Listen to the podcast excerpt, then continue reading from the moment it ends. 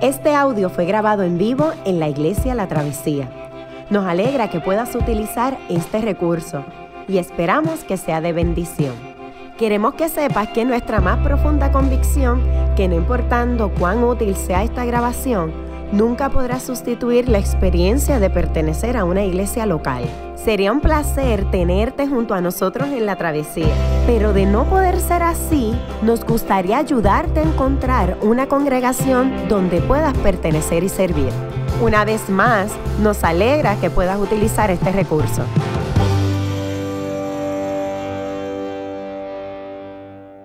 Déjeme comenzar primero con una introducción un poco más más general, ¿no? Tal vez los antecedentes directamente del capítulo 1 al 6. Hemos visto que Hechos es el segundo tomo del libro de Lucas, el primero es su Evangelio y el segundo es el libro de Hechos. Este libro está buscando narrar lo que Jesucristo hizo o continúa haciendo a través de su iglesia por medio de la intervención o la obra del Espíritu Santo. El texto principal que estamos tratando de tomar para entender la lógica en que Lucas construye su libro porque esto no es historia de la iglesia primitiva. Hay muchos sucesos que Lucas no contó sobre la historia de la iglesia primitiva en los primeros años. Lucas tiene un objetivo teológico a la hora de construir su teología y está basado en Hechos 1.8 que dice, este, le decía a los apóstoles Jesús, quédense en Jerusalén hasta que sean testigos, este, hasta que venga el Espíritu Santo y me sean testigos en donde, en Jerusalén, en Judea, en Samaria y hasta lo último de la tierra. Y habíamos, nos habíamos percatado en el proceso de analizar el texto, era que estaba hablando sobre la relación de la misión. La, la, idea de este Dios global, de este Dios que no se limita a una región o a una etnia o a un solo pueblo. La idea de que Dios es un Dios global, Dios es un Dios es el Dios creador de todas las cosas. Así que tenía planes con toda la humanidad. Y aquí entonces empezamos a ver que principalmente, pues, este, en el orden en que iba a trabajar, iba a trabajar con Jerusalén, luego iba a trabajar con Judea, luego Samaria hasta lo último de la tierra. Con Samaria ya empezaban las barreras étnicas, porque los samaritanos para los judíos eran vistos como personas de segunda categoría, y mucho menos pues, entonces el, el pueblo gentil. Hasta el momento en los capítulos del 1 al 6, Lucas nos ha mostrado que la iglesia se ha mantenido en la misma barrera. No ha roto ninguna barrera. Ninguna barrera se ha roto. Se ha mantenido en Jerusalén y en Judea.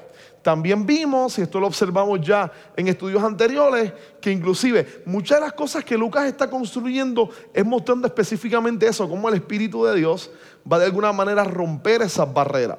Hasta el momento se han mantenido aquí prácticamente durante 5, 6, 7, 8 años después de Pentecostés, ellos todavía se mantienen aquí, pareciera no haber ningún inicio de expandirse. Esto empieza a ser retado. La iglesia empieza a crecer y tenemos entonces un pequeño problema.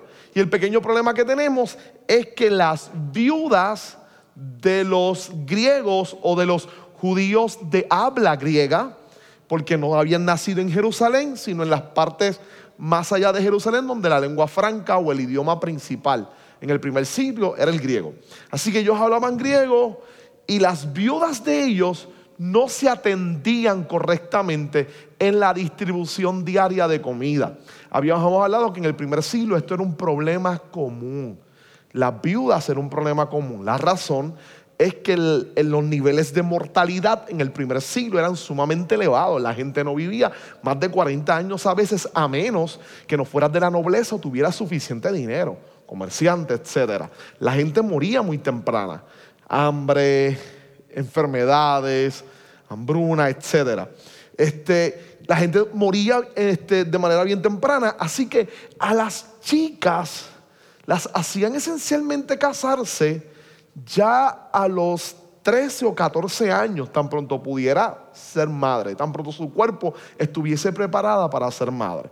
Y usualmente las casaban con personas que casi le doblaban la edad, mientras que la mujer era considerada mujer ya para, dar, para, para, ser mujer, la niña era considerada mujer ya tan pronto pudiera tener hijos, el hombre por su lado era considerado hombre cuando cumpliera una especie de rito que se daba esencialmente a los 30 años, 28 o 30 años. Pues nosotros íbamos a tener esencialmente adultos de 28 o 30 años con muchachitas de 13 y 14. La intencionalidad era la sobrevivencia. Ella podría tener un range de edad mayor para tener hijos. Él tal vez le quedaban 10 años nada más de vida y moriría a los 40. Pero la chica pudiera seguir y pudiera de alguna manera no seguir procreando solamente, sino educar y estar con sus hijos. Y este es el ejemplo más básico de esto, es el caso de Jesús. ¿no? Su mamá está presente, su papá seguro murió. Y esa es la razón. Este, era, era algo bien normal. Y común es entonces también el hecho de que había muchas viudas que no estaban, que sus maridos entonces habían muerto. Esto era un gran problema porque una viuda sin esposos o tal vez sin un hijo mayor que pudiese atender de ella implicaba un gran peligro y un gran riesgo para ella. Principalmente imposibilidad de tener algún tipo de ganancia para poder comprar alimento. La iglesia detecta esa necesidad y empieza a suplirla. Pero se desarrolla un problema en el momento en que están supliendo la necesidad con las viudas, extranjeros, están supliendo la necesidad, hay un gran problema. Y el problema se da esencialmente en que las viudas de los que hablan griego no están siendo atendidas y ellos se sienten que es una discriminación racial prácticamente. Como ellas no hablan tal vez el idioma, el arameo, porque el hebreo no lo hablaba prácticamente nadie, nada más que los scholars, este, como ellas tal vez no hablaban arameo, pues, habían problemas de comunicación y estaban siendo desatendidas. La iglesia entonces procura suplir esa necesidad. Y lo hace por medio de la elección de siete individuos que servirían. Su rol prioritario sería ayudar en este problema puramente administrativo. Sería ayudar a que la repartición de alimento alcanzara de forma justa a las viudas de los, que, de los de habla griega, de los de habla helénica. Por eso escogen a siete individuos que, como vimos en la clase pasada, sus nombres son griegos. Por lo tanto, se presupone que ellos son de habla griega. Son judíos que se criaron en la diáspora y que están en Jerusalén, son parte de la iglesia, pero su educación completamente es del mundo griego. Así que ellos conocen muy bien a las viudas y pueden servir en ese, en ese rol. Ahora, hay unas características, se pedía que ellos tuvieran un buen testimonio y que estuviesen llenos de qué? Del Espíritu Santo. Muy bien, que estuviesen llenos del Espíritu Santo para esta labor. Y entonces ahí Lucas empieza a mencionar de entre todos ellos específicamente a uno porque es su prioridad narrativa ahora y ese es el caso de Esteban. Esteban entonces empieza a repartir las mesas, pero de alguna manera lo vemos entonces haciendo algo más. Él está compartiendo a Cristo, compartiendo la palabra, desarrollando algunos de sus dones y talentos. No, Dios los utilizaba y, y Lucas los registra muy bien. Era sumamente sabio en palabras y Dios lo utilizaba haciendo milagros, entre otras cosas. Así que de repente lo vemos a él y hay una crítica que se le hace, hay un, hay un, hacen una manera de poder entonces pararlo a él por el éxito que está teniendo con el pueblo y entonces le dan dos acusaciones a él lo arrestan, se lo llevan a las autoridades. Estas acusaciones vienen por, por, la vía de una sinagoga de judíos de habla griega. Y entonces lo toman a él y le hacen dos acusaciones. Dicen que él comete blasfemia porque está retando, y esta parte es importante, porque está de alguna manera atentando contra dos pilares fundamentales de la fe de Israel. La primera, él habla contra el templo. ¿Y qué más o menos estaba diciendo ellos? Que Jesús lo destruiría, que el templo no es importante. La segunda, está hablando mal de Moisés. Y estaba hablando contra la ley. Así que está hablando contra la ley, contra Moisés y contra el templo. Y automáticamente lo arrestan y es donde entonces lo llevan a él ahora mismo a ser enjuiciado. Y está frente al consejo de Israel, de sus rabinos, etcétera, para defenderse. Ahora permítame entonces leer el texto, ya de alguna manera lo hicimos, así que yo quiero leerlo para que comencemos la discusión de lo que tenemos aquí. Así que déjeme leer la escritura, escuche bien, déjeme leer la, porción de hoy que es Hechos capítulo 7. Así dice la palabra. ¿Son ciertas estas acusaciones? Le preguntó el sumo sacerdote. Él contestó, y aquí empieza el discurso de él. Hermanos y padres, escúchenme. El Dios de gloria se apareció a nuestro padre Abraham cuando éste aún vivía en Mesopotamia antes de radicarse en Harán. Deja tu tierra y a tus parientes, le dijo, y ve a la tierra que yo te mostraré. Entonces salió de la tierra de los caldeos y se estableció en Harán. Desde allí, después de la muerte de su padre, Dios lo trasladó a esta tierra donde ustedes viven ahora. No le dio herencia alguna en ella, ni siquiera donde plantar el pie, pero le prometió dársela en posesión a él y a su descendencia, aunque Abraham no tenía ni un solo hijo todavía. Dios le dijo así, tus descendientes vivirán como extranjeros en tierra extraña, donde serán esclavizados y maltratados durante 400 años. Pero sea cual sea la nación que los esclavice, yo la castigaré. Y luego, de, y luego tus descendientes saldrán de esa tierra y me adorarán en este lugar. Hizo con Abraham el pacto que tenía por señal, la circuncisión. Así cuando Abraham tuvo a su hijo Isaac, lo circuncidó a los ocho días de nacido. E Isaac a Jacob y, y Jacob a los doce patriarcas. Por envidia los patriarcas vendieron a José como esclavo, quien fue llevado a Egipto. Pero Dios estaba con él y lo libró de todas sus desgracias. Le dio sabiduría para ganarse el favor del faraón, rey de Egipto, que lo nombró gobernador del país y del palacio real. Hubo entonces un hambre que azotó todo Egipto y a Canaán, causando mucho sufrimiento. Y nuestros antepasados no encontraban alimento. Al enterarse Jacob de que había comida en Egipto, mandó allá a nuestros antepasados en una primera visita. En la segunda, José se dio a conocer a sus hermanos y el faraón supo del origen de José. Después de esto, José mandó llamar a su padre Jacob y toda su familia, 75 personas en total. Bajó entonces Jacob a Egipto y allí murieron él y nuestros antepasados. Sus restos fueron llevados a Siquem y puestos en el sepulcro que a buen precio Abraham había comprado a los hijos de Hamor en Siquem. Cuando ya se acercaba el tiempo de que se cumpliera la promesa que Dios le había hecho a Abraham, el pueblo crecía y se multiplicaba en Egipto. Por aquel entonces subió al trono de Egipto un nuevo rey que no sabía nada de José. Este rey usó de artimañas con nuestro pueblo y oprimió a nuestros antepasados, obligándolos a dejar a dejar abandonados a sus hijos recién nacidos para que murieran. En aquel tiempo nació Moisés y fue agradable a los ojos de Dios. Por tres meses se crió en la casa de su padre y al quedar abandonado la hija del faraón lo adoptó y lo crió como su propio hijo. Así Moisés fue instruido en toda la sabiduría de los egipcios y era poderoso en palabra y obra y en obra. Cuando cumplió 40 años, Moisés tuvo el deseo de, de, de allegarse a sus hermanos israelitas al ver que un egipcio maltrataba a uno de ellos, acudió en su defensa y lo vengó matando al egipcio. Moisés suponía que sus hermanos reconocerían que Dios iba a liberarlos por medio de él, pero ellos no lo comprendieron así. Al día siguiente, Moisés sorprendió a, dos israelitas que estaban peleando. Trató de reconciliarlos diciéndoles, señores, ustedes son hermanos, ¿por qué quieren hacerse daño?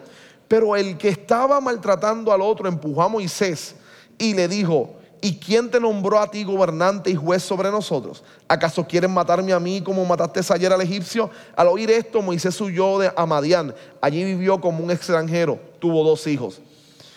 Pasado 40 años se le apareció un ángel en el desierto cercano al monte Sinaí, en las llamas de una zarza que ardía. Moisés se asombró de lo que veía. Al acercarse para observar, oyó la voz del Señor. Yo soy el Dios de tus antepasados, el Dios de Abraham, de Isaac y de Jacob.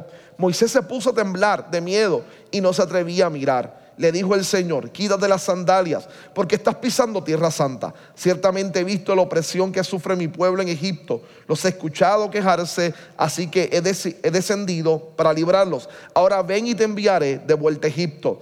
A este mismo Moisés a quien habían rechazado diciéndole, ¿y quién te nombró gobernante y juez? Dios lo envió para ser gobernante y libertador mediante el poder del ángel que se le apareció en la zarza. Él los sacó de Egipto, haciendo prodigios y señales milagrosas, tanto en la tierra de Egipto como en el Mar Rojo y en el desierto durante 40 años. Este Moisés le dijo a los israelitas, Dios hará surgir para ustedes de entre sus propios hermanos un profeta como yo. Este mismo Moisés estuvo en la asamblea en el desierto con el ángel que le habló en el monte Sinaí y con nuestros antepasados. Fue también él quien recibió palabras de vida para comunicárselas, para comunicar comunicárnosla a nosotros.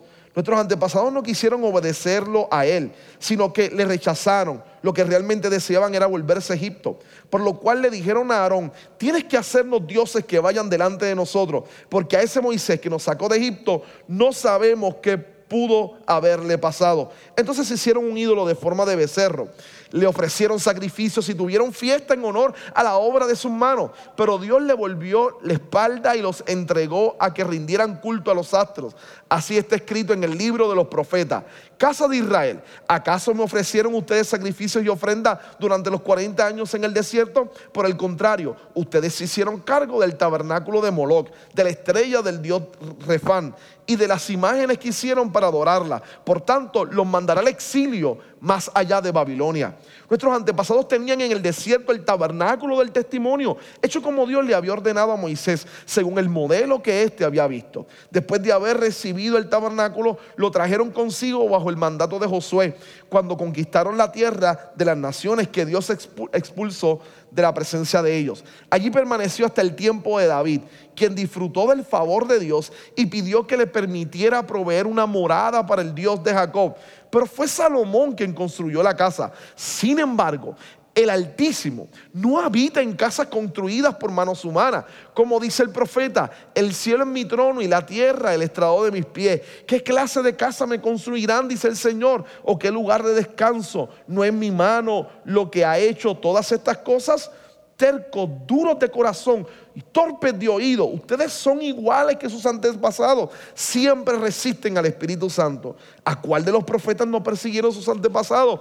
Ellos mataron a los que de antemano anunciaron la venida del justo y ahora a este lo han traicionado y asesinado. Ustedes que recibieron la ley promulgada por medio de ángeles y no la han obedecido. Al oír esto, rechinando los dientes, montaron, rechinando los dientes, montaron en cólera contra él. Pero Esteban, lleno del Espíritu Santo, fijó la mirada en el cielo y vio la gloria de Dios. Y a Jesús de pie a la derecha de Dios. Veo el cielo abierto, exclamó. Y al Hijo del Hombre de pie a la derecha de Dios.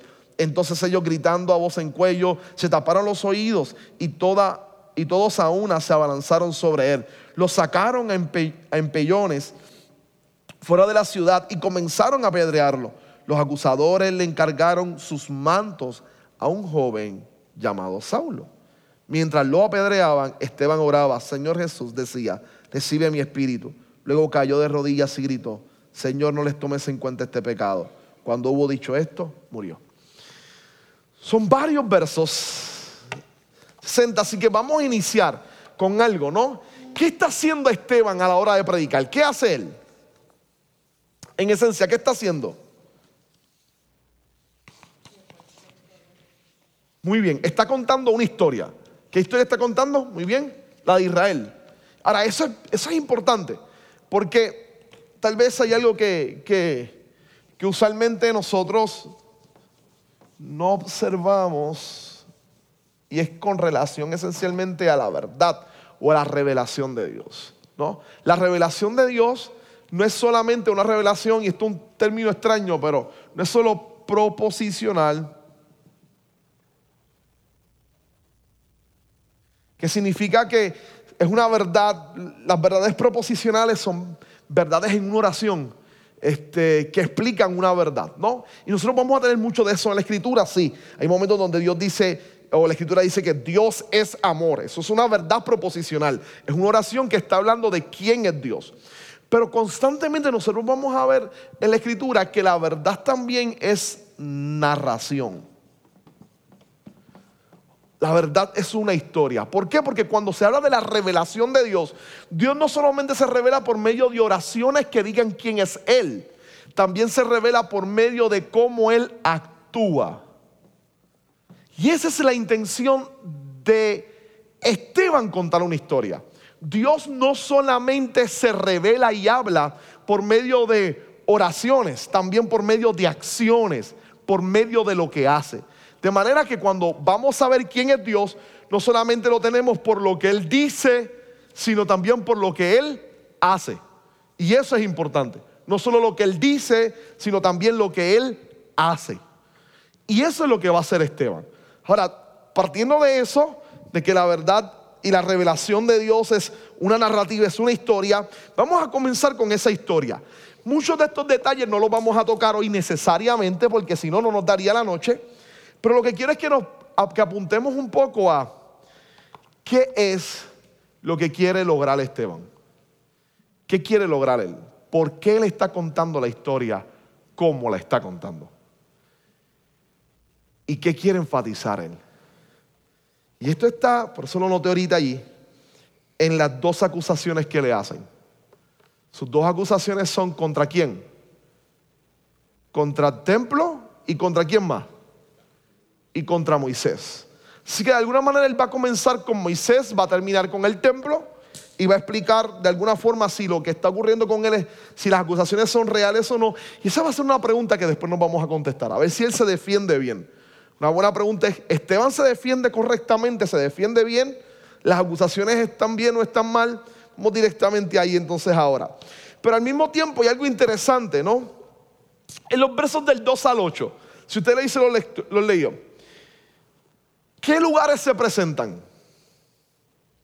De los versos del 2 al 8, ¿qué lugares se presentan? Mesopotamia. Muy bien. Él comienza con Mesopotamia. Interesante, su narrativa no comienza en Israel. Su narración comienza en dónde? En Mesopotamia. ¿Qué hace Dios en Mesopotamia? ¿Se le presenta a quién? Abraham. Dios llama a Abraham. El Dios de la gloria, el verso 2, el Dios de la gloria se apareció a nuestro padre Abraham cuando aún éste vivía en Mesopotamia.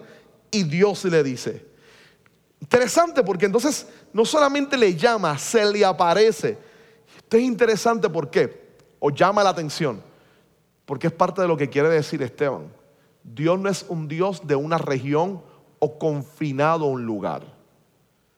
Dios es un Dios global que aparece tanto en Jerusalén como también aparece en Mesopotamia. Y se revela a Abraham y lo llama.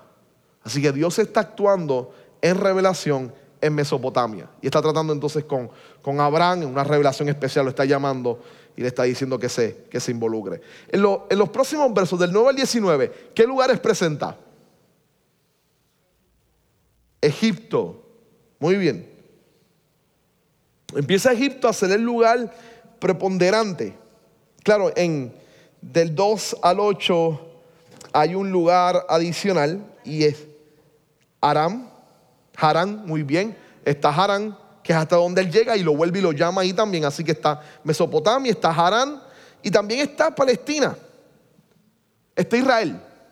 ¿Dónde está Israel? Verso, verso 4. Miren el verso 4. Entonces salió de la tierra de los caldeos y se estableció en Harán. Desde allí, después de la muerte de su padre, Dios lo trasladó. Dios lo guía y lo traslada a dónde? A esta tierra donde ustedes viven ahora. ¿A dónde se está refiriendo? A Jerusalén, donde él, se encuentra en ese momento, donde ustedes viven ahora. Ahora, miren la explicación que él hace, porque es crucial. Miren lo que dice. Después de decir ustedes viven ahora, miren el verso 5. No le dio herencia alguna en ella ni siquiera a dónde plantar el pie, pero prometió, pero prometió dársela en posesión.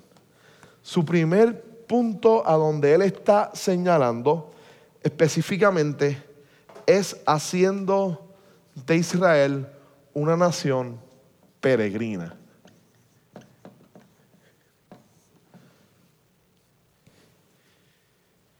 Una nación peregrina todo su discurso va a estar anclado, lo vamos a ver ahora mientras lo sigamos viendo, en esta idea de una nación peregrina.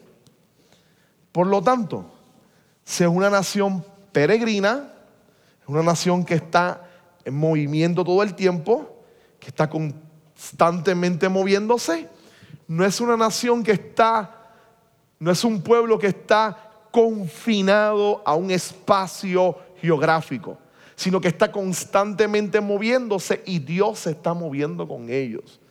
Así que Dios constantemente va a estar moviéndose con ese pueblo. Y de nuevo, eso es crucial porque aquí hay dos interlocutores interesantes. El primero son los judíos y de alguna manera también es la iglesia. Porque la iglesia hasta el momento, ¿dónde se ha quedado? En Jerusalén. Muy bien, en Jerusalén. Y para ellos, Esteban le está diciendo, es un Dios que se mueve, constantemente se mueve y revela su plan. Y tiene su plan mucho más allá de Jerusalén. Y por eso es la importancia de mirar cada uno de los lugares. Vamos al, en el verso 9 al 19, los lugares son Egipto, ¿verdad? Prácticamente Egipto toma una preponderancia importante. En los versos del 20 al 36, ¿qué lugares hay? Madián y el desierto. Muy bien. Madián y el desierto. Así que ellos se encuentran en el desierto y en el desierto Dios se les revela. En Egipto Dios se les revela también. Dios los saca, los llama. Y en el desierto igual. En Madián, ¿a quién se les revela? A Moisés. A Moisés. Y después el monte Sinai. Muy bien. Moisés huye a Madián. Allí vive como extranjero. Pasados 40 años se le apareció un ángel en el desierto cercano al monte Sinai. Está cerca también de Madián. Muy bien. El monte Sinai lo llama para que entonces regrese a dónde? A Egipto. Así que en este pasaje tenemos a Egipto, tenemos a Madián y tenemos a un desierto cerca del monte Sinaí. Ahí está Dios jugando con los lugares donde va a hablarles y les va a explicarles. Del 40 al 50.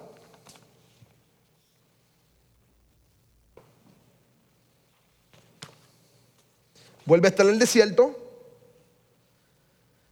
Aparece Babilonia aparece Egipto.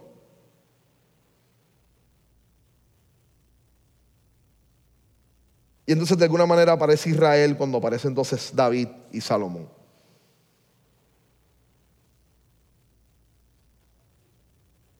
Ahora, los versos del 2 al 8, los versos del 2 al 8, es la historia del llamado de Abraham, ¿cierto? Del llamado de Abraham. Y él empieza entonces a explicar todo el llamado de Abraham, y lo que Dios ha hecho. Lo llama en una tierra extraña, lo manda a buscar, lo guía, camina como peregrino, como extranjero en medio de la tierra que Dios le iba a dar o le había prometido. Y luego entonces pasa a hablar de que Abraham, eventualmente sus hijos, este, empiezan a tener problemas. Y ahí es donde podemos mirar a Dios. Dios constantemente, y esto es importante, Dios constantemente está obrando para bendecir Israel. Llama a Abraham para levantarle una familia. Lo saca de Egipto. Anda con ellos. ¿Cuál es la respuesta de Israel? Y específicamente desde el verso 9 en adelante. Por envidia a los patriarcas vendieron a José. Así que Dios está usando a José, quiere usar a José. ¿Cómo responden los patriarcas? Por envidia lo venden, se levantan contra el propósito de Dios. Dios está con él y ellos lo desean, lo venden, está en contra de él. Luego, cuando vemos entonces que ellos se desarrollan en el desierto, que, que son los versos siguientes, cuando empiezan a desarrollarse en el desierto, del verso 20 en adelante, Dios toma a Moisés. Moisés, guiado por Dios, quiere libertarlos, ¿cuál es la respuesta del pueblo?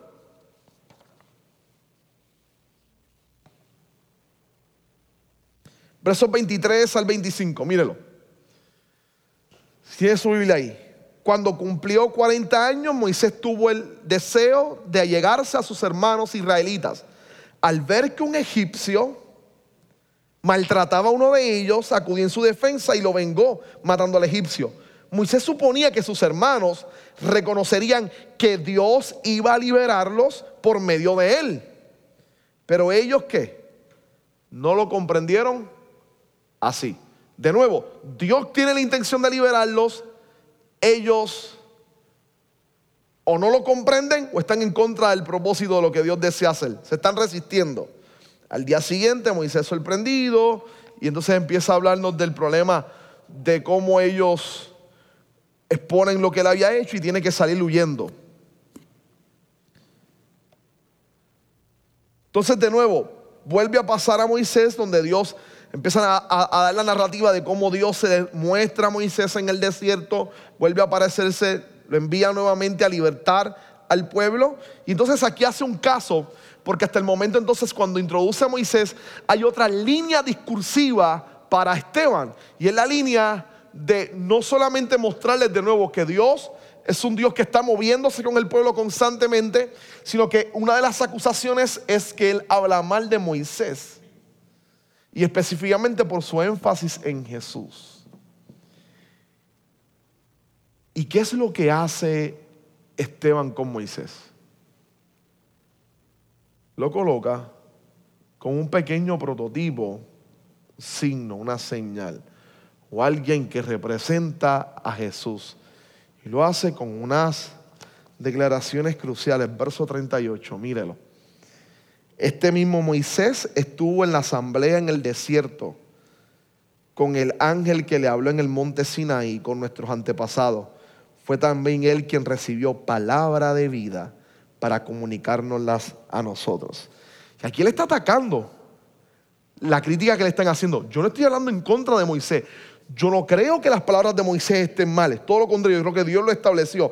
Y miren la manera de narrarlo, está en la historia, pero es la manera en cómo Esteban lo narra. Este mismo Moisés estuvo en la asamblea, la palabra que utiliza es eclesia, que es de donde sale la palabra iglesia. Sé que una traducción más directa sería, este mismo Moisés estuvo con la iglesia en el desierto, con el ángel que le habló en el monte, con nuestros antepasados es el Moisés que estuvo con la iglesia en el desierto quien les dio palabra de vida. Es el Jesús que está con la iglesia dando palabra de vida. Así que está poniendo a Moisés como un prototipo de quien sería el Mesías.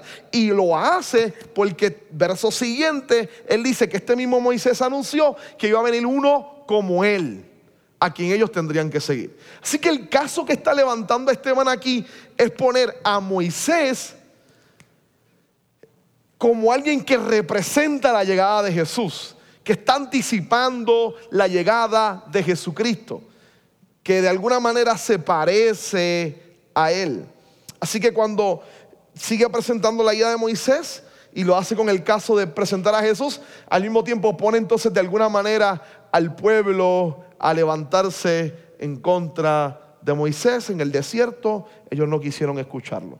Lo que entonces pasa a el desierto, ellos adoran y con el desierto hace una conexión genial, porque cuando pasan en el desierto, ahí conecta un texto donde dice que ellos le levantaron un tabernáculo a Moloch y de ahí pasa a hablar sobre el tabernáculo o el templo, que es la otra acusación que tienen contra él.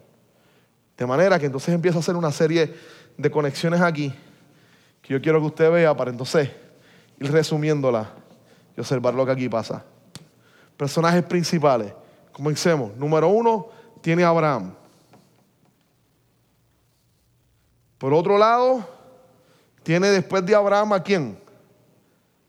A José. ¿Sí? A José. Muy bien. Después de José tiene a quién? Tiene Isaac, los tiene ahí, pero personaje que, que ocupa mucho espacio, Moisés. Moisés. Muy bien. Tiene a Moisés. Así que tiene, de alguna manera, estos son los personajes que van a narrar toda su historia completa. Pero estas personas tienen de alguna manera una especie de antítesis. ¿Quiénes no le agradan a José? Sus hermanos. ¿Quiénes se resisten contra Moisés? El pueblo. Muy bien. Tiene David y tiene a Salomón.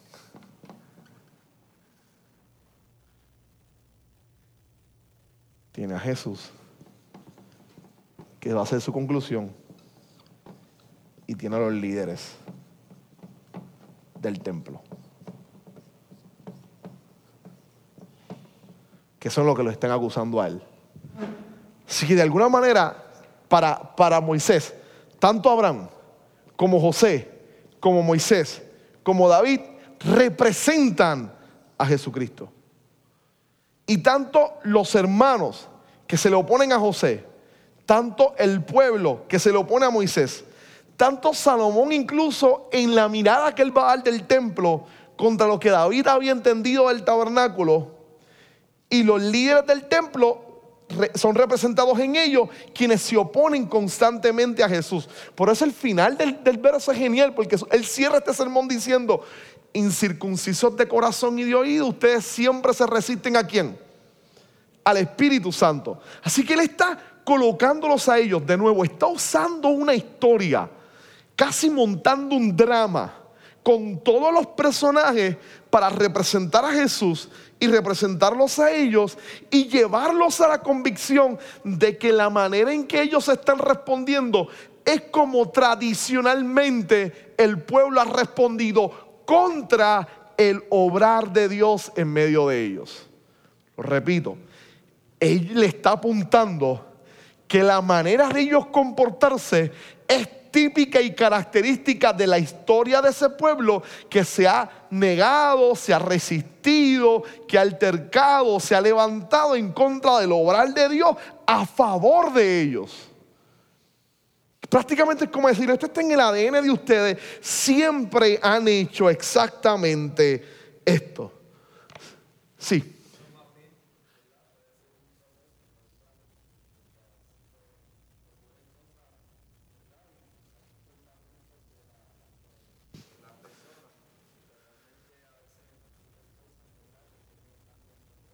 Muy bien, muy bien.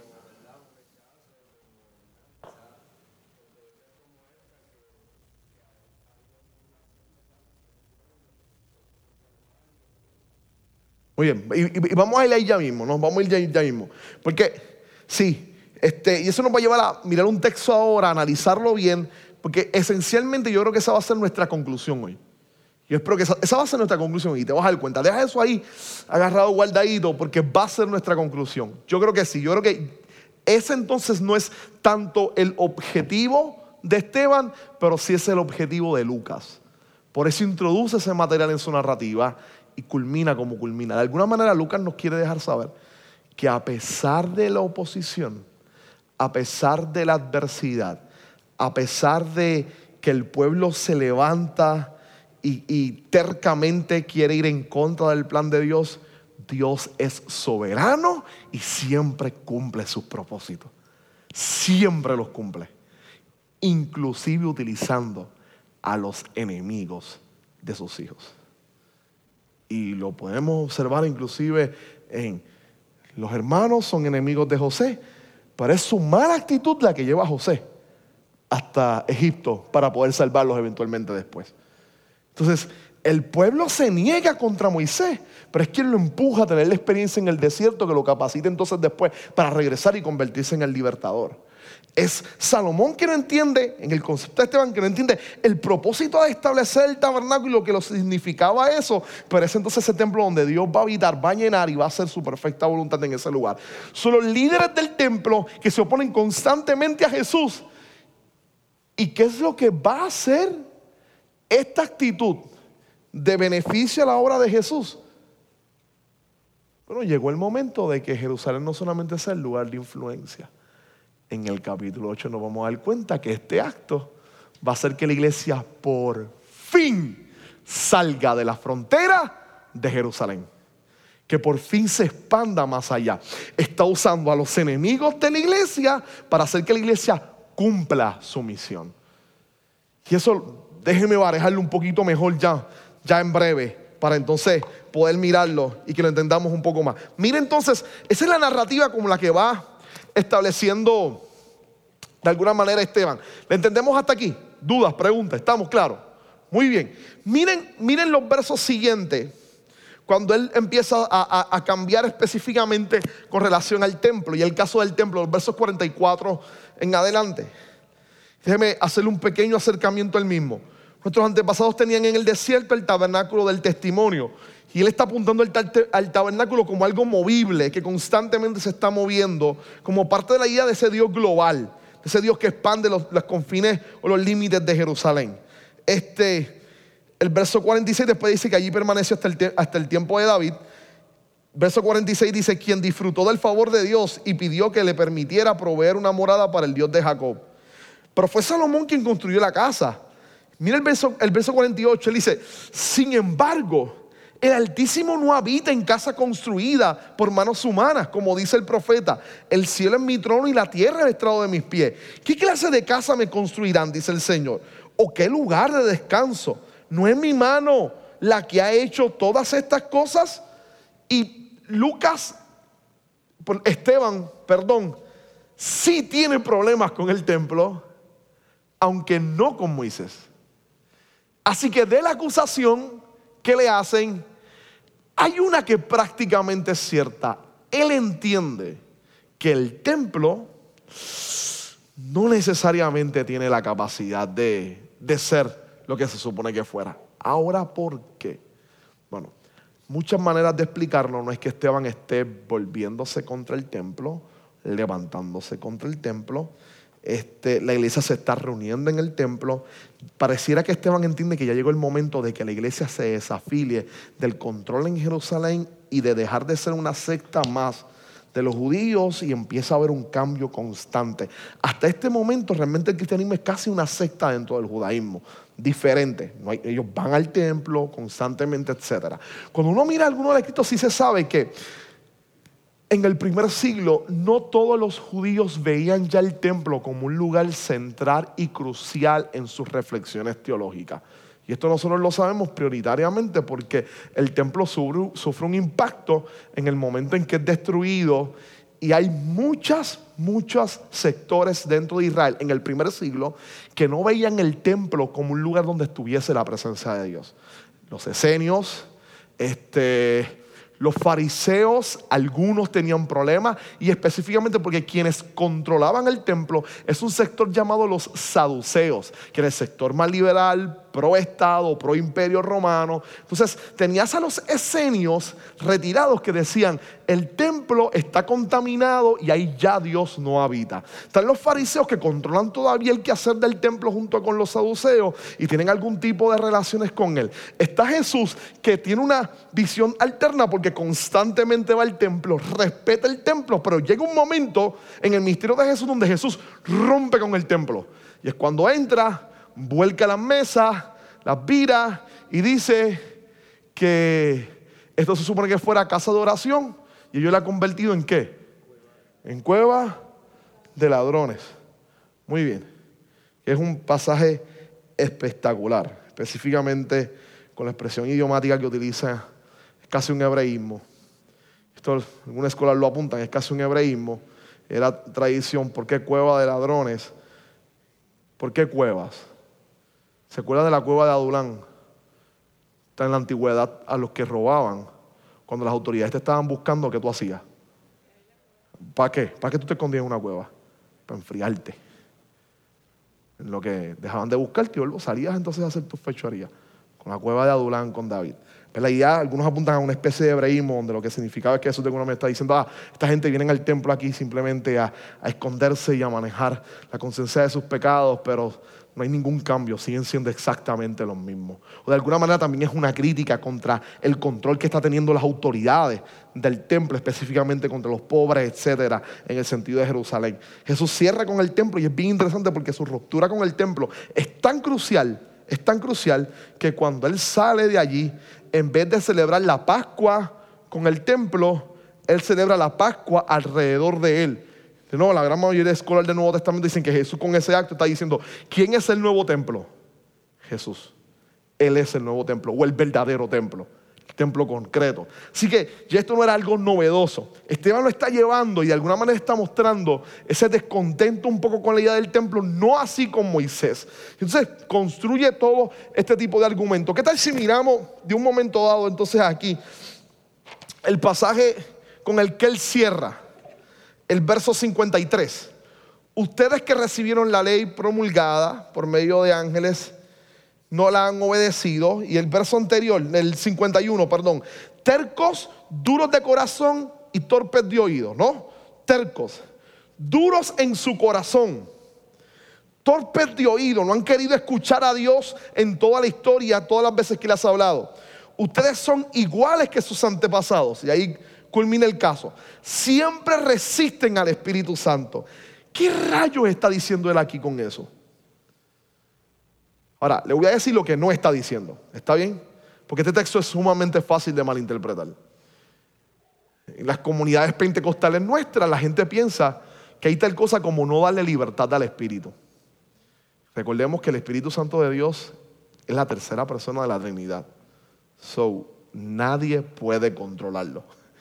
Él es soberano. Usted y yo no podemos restringirlo. Él hace como quiere y cuando quiere.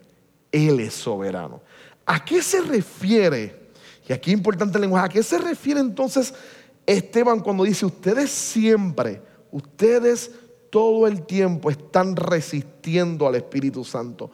No significa que pueden parar al Espíritu, sí. No significa que pueden parar al Espíritu o al obrar del Espíritu, porque es todo lo contrario a lo que va a suceder y lo vamos a ver ahora. Significa que ellos constantemente, mientras el Espíritu Santo quiere de alguna manera obrarle en ellos de esta forma, ellos en desobediencia han hecho todo lo contrario. Y a eso es que se refiere, a la desobediencia de ellos, a su acto de desobediencia continuo contra lo que Dios desea hacer. Y creo que ahí nos podemos encontrar muchos de nosotros. Así que por eso es que yo quiero que tome en serio después de esta discusión esa pregunta número 6. ¿Cómo estos pasajes te hablan de Dios, sus planes y tu vida? ¿Cuántas veces nosotros hemos querido pretendido querer hacer lo que nos da la gana sin de alguna manera detenernos y decir contra, ¿qué Dios quiere hacer conmigo? ¿Qué Dios desea? ¿Qué tal si miramos la historia para reflexionar en esto un poco en los minutos que nos faltan? Tan pronto esto acontece y Esteban termina su sermón de esta manera, ellos escuchan versos 54 en adelante, esos últimos seis versos. ¿Qué ocurre? Ellos le escuchan y ¿qué les pasa a ellos? Lo celebran, se alegran, se molestan. Muy bien. Se molestan grandemente y entonces se molestan contra él.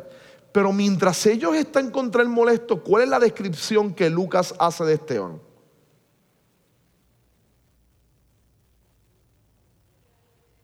Muy bien. ¿Está lleno del Espíritu Santo? ¿Está mirándolos a ellos? No. ¿Aquí está? ¿Dónde está mirando? Está mirando el cielo.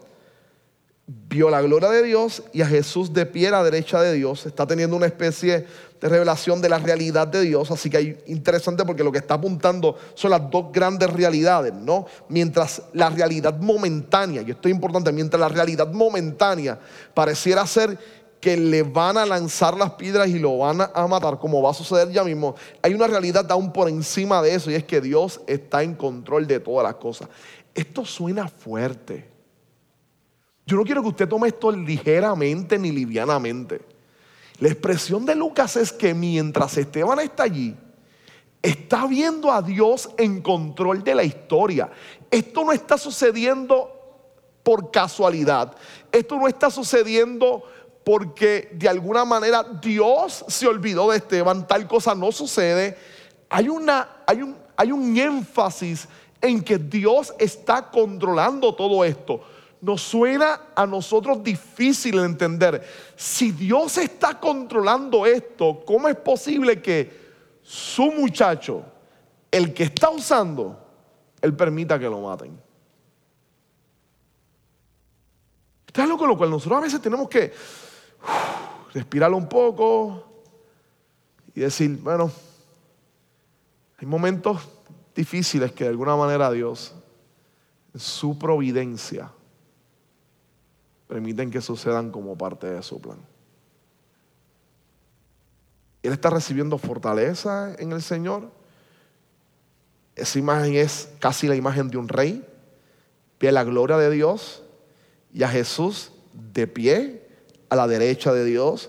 Algunos apuntan como si, Dios como si Jesús estuviese parando para recibir al que va a ser su primer mártir.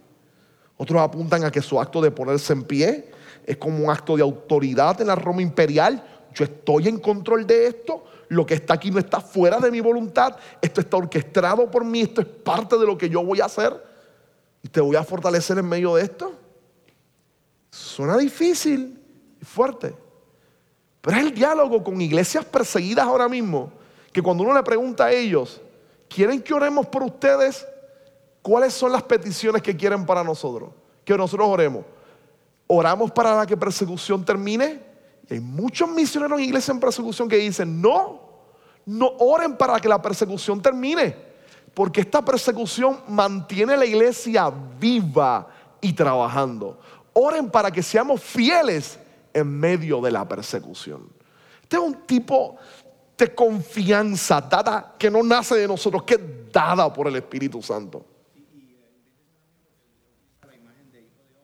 Sí, ahí voy, de Daniel, de Daniel.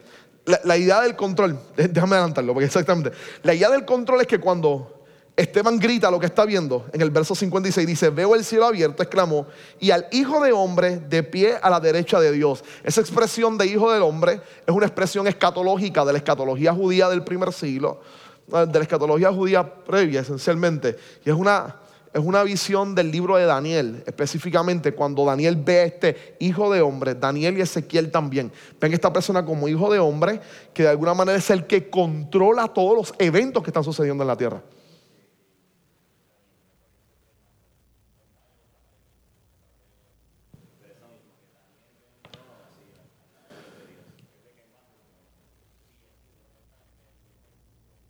Sí. Exacto, exacto. Que es interesante porque hijo de hombre pareciera ser de alguna manera una noción de, aunque es de, unidad o de relacionalidad con los hombres, en la visión de Daniel es un ser sumamente poderoso, que reina y que domina todas las cosas, es divino, comparte elementos de la divinidad. Y sí, y el hecho que Esteban lo esté utilizando es adrede. Él conoce lo que dice Daniel, él conoce lo que dice Ezequiel y él está viendo. Fíjense que Lucas dice, él ve a Jesús y es Esteban el que le adjudica el título a Jesús. Y dice, el Hijo de Hombre, Él es el Mesías que haya prometido. Y lo pone como el que domina todas las cosas. Esto está bajo su control.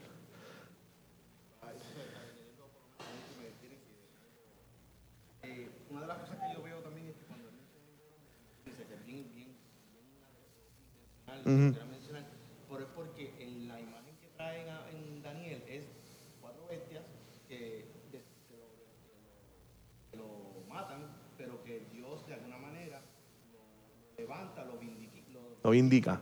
Y después lo lleva entonces a que busque sí. a esa peste. Sí, sí, sí. sí, sí. Y de alguna manera él está haciendo alusión a esa imagen diciéndole, este, este, estoy viendo ahora mismo... Es la cherry en el pastel. Sí. sí. la cherry en el pastel. Que es vindicada y que va a juzgar Exacto. Lo que está pasando aquí. Estoy viendo el que ustedes mataron, que Dios lo vindicó y que los va a juzgar. Exacto. Esa es la cherry en el pastel. Sí, por eso es que le dice, y le pone el título, veo al Hijo del Hombre de pie a la derecha de Dios. Ellos se dan cuenta, entonces empiezan a gritar. Se molestan más todavía, lo sacan fuera de la ciudad y comienzan a apedrearlo. Esa esa última oración del verso 58 es interesante, porque Lucas nos da un toque. Nos dice, los acusadores le encargaron sus mantos a un joven llamado Saulo. Si nosotros no supiéramos más nada de la Biblia, y a rayo. Esto es un momento, esto es un momento de, si nosotros no supiéramos más nada de la Biblia y fuera esto una serie que estuviésemos leyendo de Game of Thrones, nos acaban de matar el chico que nos agrada. Sí, Game of Thrones es así, ¿no? Te enamoras de un personaje, boom, en la próxima mitad de serie se acabó. Ni tan siquiera te lo dejaron terminar la serie. Eso siempre ha ocurrido. Si uno, si esto fuera Game of Thrones, uno está enamorado con Esteban. Este chico es chico piadoso, es, es devoto de Dios, es sabio en palabras, es sabio en actos, predica muy bien, maybe tal vez la mejor predicación de todo el Nuevo Testamento la dio él, este, es excelente, Dios lo usa en milagros y en señales, está haciendo cosas poderosas. Es griego, es judío, de habla griega. Este es el misionero que Dios necesita para hacer que todo el imperio romano arda en la presencia del Señor. Y como Game of Thrones, ¡pum! No lo matan. Se aparece uno por el lado, de repente, llamado Saulo, y uno empieza a agitarse ya con él, si no supiera nada más. ¿Y este tipo quién es? Que le tiran los mantos y está ahí celebrando la muerte del que era mi héroe. Lo menos que nos esperamos, si fuera así, es que este chico es el que Dios va a utilizar para hacer que todo el imperio romano arda en la presencia de Dios. Es exactamente Él. Esas son las grandezas que Lucas nos está dando de lo soberano y extraño que es Dios cuando obra. De manera que lo que nosotros pensamos que es, no es, y lo que pensamos que no es, tal vez sí es. es Dios usando a quien quiera, cuando Él quiera y transformándolo para su gloria como Dios soberano de todas las cosas. Entonces, culmina mientras lo apedreaban, Esteban oraba. Y este final es genial, ¿no? Y es muestra tal vez de, de la calidad de este chico y de su compromiso de ser y de imitar a Jesús. Señor Jesús decía, recibe mi espíritu. Jesús en la cruz dijo, Padre, en tus manos encomiendo mi espíritu. Cuando cae de rodillas, grita. Jesús dice en una de sus primeras palabras cuando está siendo crucificado, perdónalos porque no saben lo que hacen. Señor, no les tomes en cuenta este pecado. Cuando hubo dicho esto, murió. Dos grandes palabras que Jesús dice desde la cruz y Esteban las está repitiendo en medio de su muerte. Muestra de que esto ya era una tradición, esas palabras de la cruz esencialmente en la historia de Israel. Así que esto resulta interesante. Aquí culmina él esencialmente esta narrativa que lo que va a producir con esta muerte va a ser la persecución de la iglesia. Y que el capítulo número 8, una persecución fuerte que va a llevar a la iglesia a moverse de Jerusalén a Samaria. Ahora miren esto, miren esto. Vamos a retomar esto donde lo habíamos dejado. Dios le habla, Dios le habla a Abraham en Mesopotamia y en Harán, no es Jerusalén. Dios se encuentra con José y lo acompaña y lo usa en Egipto, no en Israel o en Jerusalén. Dios toma a Moisés en Egipto y lo lleva a sacar al pueblo hacia el desierto, no en Israel. David recibe el arca de los lugares lejanos donde había estado hasta que llega hasta el lugar. Sin embargo, Dios dice que Él habita en toda la tierra, no en solo una región. Ese es el discurso completamente de Esteban. Dios no es un Dios de Jerusalén o de Israel, es un Dios global desde el principio, desde el inicio. Tiene planes con todas las cosas. Inclusive cuando Abraham llega a Israel, dice el hábito aquí, sin embargo nada de lo que estaba le pertenecía aún. Cuando logra estar en Israel, eso no le pertenecía. Dios simplemente le prometió que algún día sería para él. Ahora, estos enemigos se presentan como antagónicos a los planes de la gente que Dios desea usar, pero de repente se convierten en instrumento de Dios para cumplir su propósito en ellos. Y aquí va a ocurrir exactamente lo mismo. La iglesia lleva seis capítulos, más de cinco a siete años, estancada en Jerusalén. No se ha movido, gozando del bien, creciendo. Surge un problema.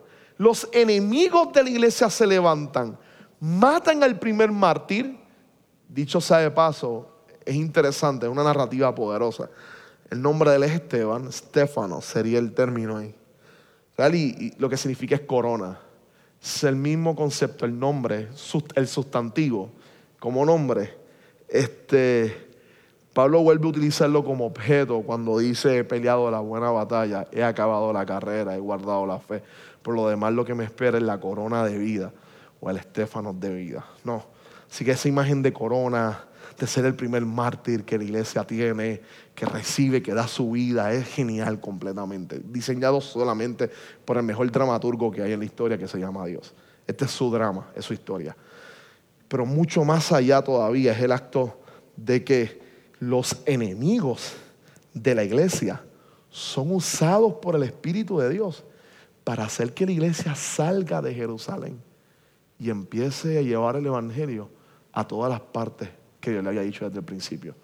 Nosotros vamos a ver el miércoles que viene como en Samaria, se lo había dicho ya en el capítulo 1, verso 8, pero como en Samaria Felipe va y empieza el Evangelio a explorar.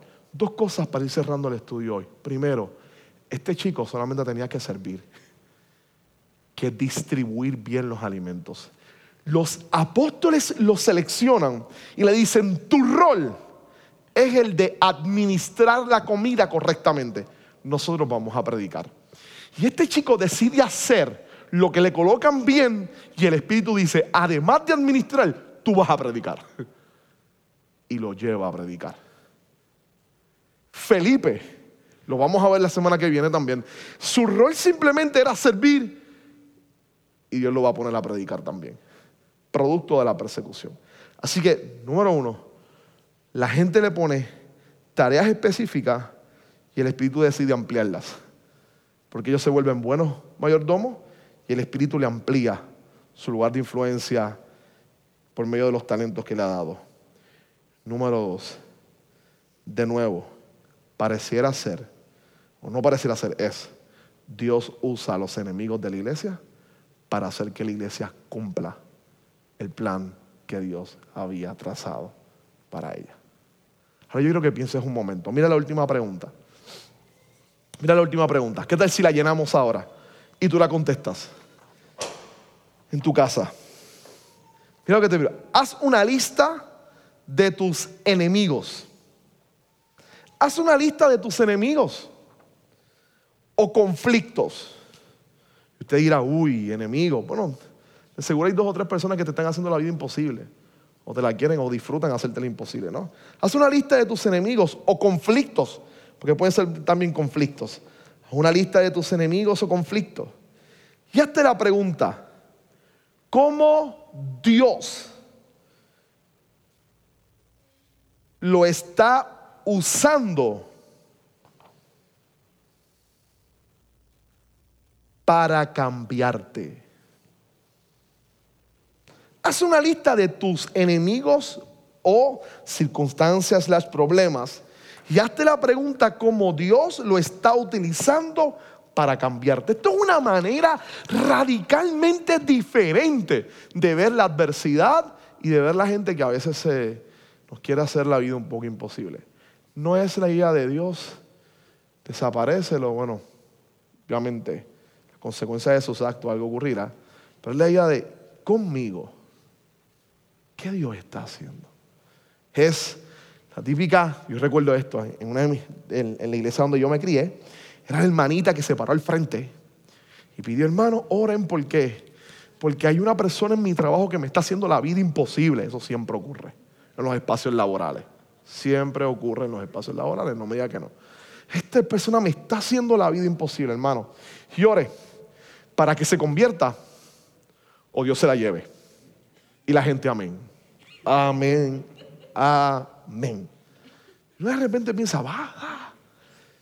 Y si tiene hijos y solamente ella trabaja, y si tú quieres que la voten y se quedan sin, sin comida, y ahora estás perdiendo tal vez la oportunidad de Dios trabajar con tu carácter, formar tu vida y aprender a amar en la adversidad. ¿Cómo Dios está usando a tus enemigos o a tus conflictos para trabajar con tu vida. ¿Cómo lo hizo con la iglesia? La llevó al límite. Permitió una persecución y tomó a la joya más impresionante que tenían hasta el momento. A Esteban, a su chico, a su rockstar del momento, a su chico ministerio, y se convirtió en el primer mártir. Y ese evento triste, que pareciera ser una victoria de los enemigos, lo convierte Dios en el momento en que la iglesia se expande y de aquí en adelante lo que veremos será el Evangelio corriendo hasta los confines de la tierra.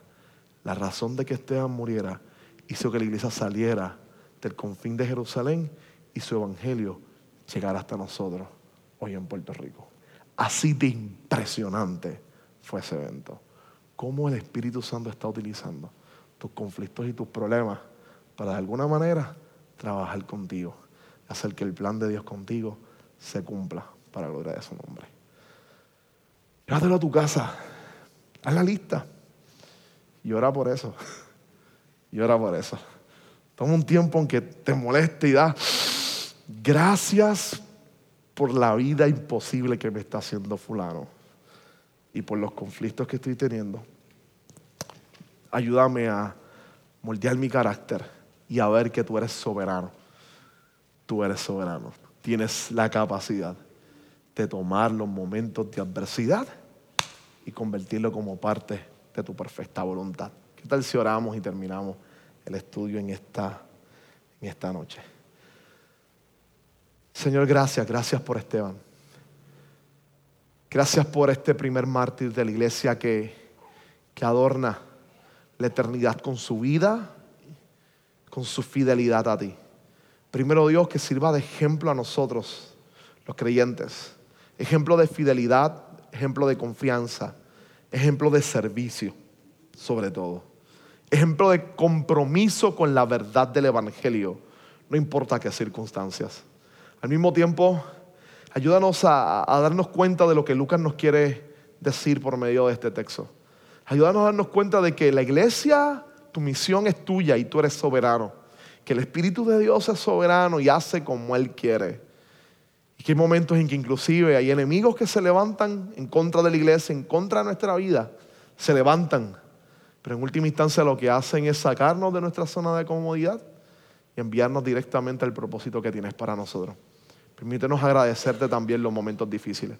Permítenos agradecerte también los momentos de adversidad. Permítenos agradecerte también los tiempos de dificultad, de lágrimas, de lloro.